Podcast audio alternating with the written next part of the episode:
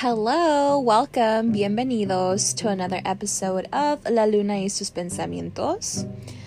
So, in this episode, I want to just talk about love and romantic relationships because oftentimes I find myself in sticky situations where I feel a little bit indecisive when pursuing someone or committing to being emotionally invested. And the reason for that being is because I'm well aware that every single person that enters our lives has a purpose in our lives, okay? Every single person that enters our lives has a purpose in our lives everyone that enters our lives will teach us something, okay?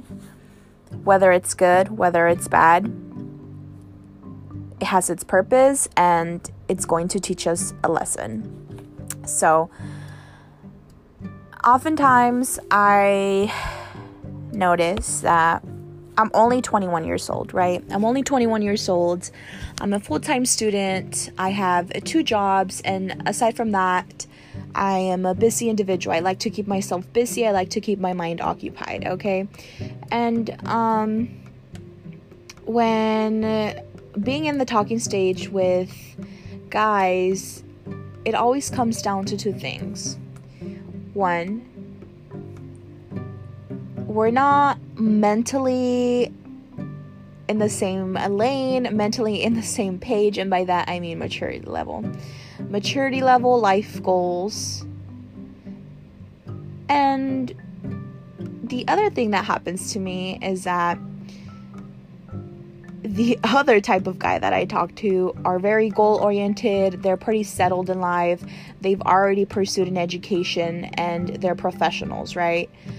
Um, however, that being said, most of the time they are ready for commitment. They are ready to like form a family and etc etc so can you guys see how that does not align with who i am as a person at this moment like a type a guy is around my age let's say 22 23 has some goals but on the weekends they go out they have fun they smoke they drink etc etc or they don't have life goals they don't have they're not overachievers. They don't they live day by day. They don't look out for their future, okay? And so uh, that's an iffy situation for me because I don't see myself like that. I've always said this since I was 15 years old. I am so mature for my age and for that same reason I feel that I tend to attract older men because I'm really goal oriented. But it, when it but when it comes down to it of like being in a relationship and stuff like that it can be really it can be a really sticky situation because again i'm only 21 years old. I don't want to have kids yet. I don't want to be married yet. So where where does that gap close where's my person you know and it's not that i'm like out and about looking for my person i'm just really open to the idea of meeting new people regardless of their age. Um, and so it's just something that I truly just keep in mind though. Like, okay, this person has something to teach me, and I have something to teach that person. And that is why we've crossed paths.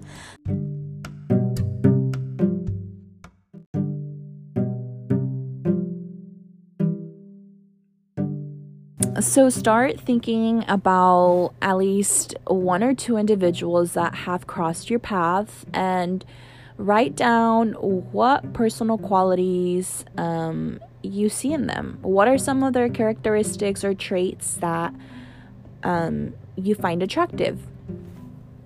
And then go ahead and write down personal traits, characteristics, or qualities that you seek in your future partner.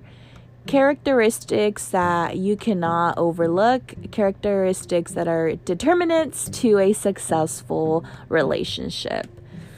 Then compare those two and really ask yourself the question, analyze it, and weigh out the pros and the cons and see if the person that you're currently talking to is actually someone that will benefit you.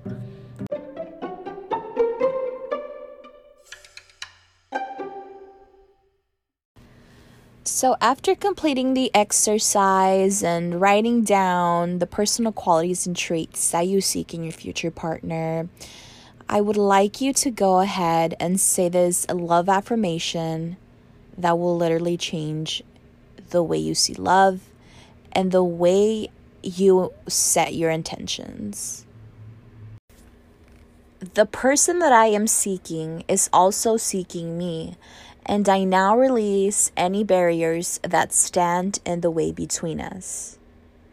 The person that I am seeking is also seeking me, and I now release any barriers that stand in the way between us. The person that I am seeking is also seeking me, and I now release any barriers that stand in the way between us.